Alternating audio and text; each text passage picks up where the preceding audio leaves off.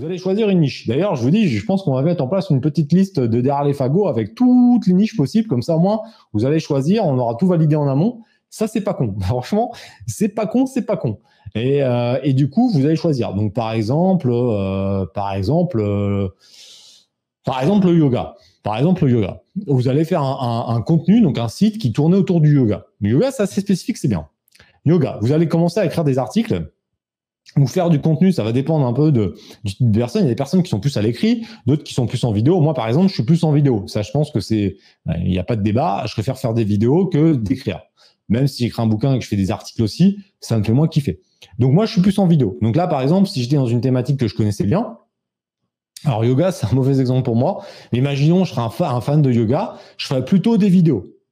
Et donc, je serais plutôt sur YouTube et sur les réseaux. Mais si jamais j'étais euh, plutôt à l'écrit, bah, je ferais un article, je ferais un site où je ferais des articles. Et dans ces articles-là, j'utiliserais des mots-clés qu'on trouve via des outils comme Keysearch, etc.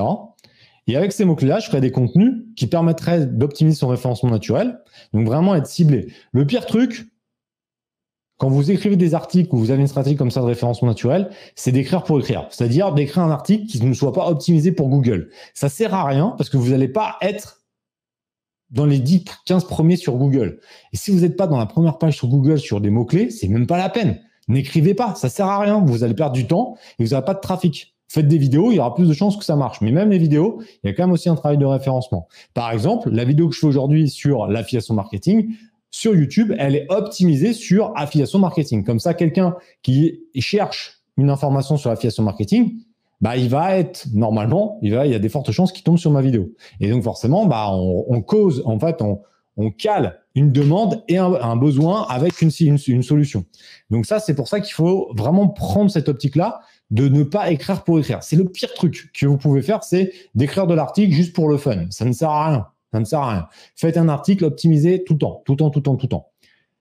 Et donc, yoga, on pourrait promouvoir les accessoires, les formations, euh, des prestations, euh, des, des, clubs, des cours, et ça pourrait être vraiment pas mal.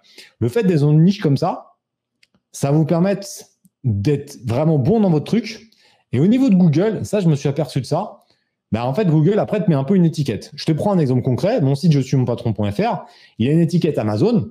D'accord? Alors, quand je fais un contenu sur Amazon, je sors, vous pouvez aller vérifier, hein, je sors dans les cinq premiers euh, parce qu'on l'a optimisé comme ça. Par contre, dès que je parle un peu d'autres sujets, de la bourse, des investissements en bourse, euh, du dev perso, euh, des trucs création d'entreprise, etc., c'est plus compliqué pour moi d'être bien référencé sur Google parce que, on va dire, la sémantique du site n'est pas forcément là-dedans. Donc, il faudrait que je crée beaucoup, beaucoup de contenu sur ça. Donc, du coup, bah, il faudra mieux que je fasse des sites très spécifiques. Par exemple, euh, investir en bourse.fr. Bon, ça, je pense qu'il est déjà pris. Mais vous voyez ce que je veux dire? Un truc bourse et que je fasse du contenu bourse. Bah, après, j'ai pas le temps, donc je le fais pas. Mais si jamais je voulais vraiment optimiser l'affiliation, que je, faisais que ça, je ferais des sites vraiment très spécifiques. J'en ai déjà pas mal. Hein. Je dois avoir 17 ou 18 sites en tout euh, qui tournent, donc qui sont euh, principalement sur sur d'affiliation santé et, et bien-être, etc. Puisque c'est quand même notre niche principale sur le e-commerce et, et des sites qui sont liés à Team Phoenix. Bref, ces sites-là, ils sont plutôt liés sur le e-commerce, mais si jamais je devais changer de thématique, je recréerais un site ou j'achèterais un site qui serait dans cette thématique-là. Le fait d'être ciblé, c'est quand même un gros avantage dans l'affiliation. Être un site qui fait de l'affiliation sur tout, il faut que ce soit un énorme site. Et donc, en général, ça veut dire qu'il faut des ressources euh, monétaires et des ressources de temps. Donc, pour là, aujourd'hui, je pense que 99% des personnes qui vont regarder cette vidéo sont des débutantes qui n'ont pas encore fait d'affiliation ou un petit peu d'affiliation. Le conseil que je vous ai donné, parce que, que je vais vous donner, parce que ça fait quand même 6 ou 7 ans que je fais de l'affiliation au moment où je tourne la vidéo, donc depuis 2015, c'est d'être spécifique dans une niche. Alors, la niche, après, vous pouvez l'élargir, et si vous l'élargissez trop, vous créez d'autres sites.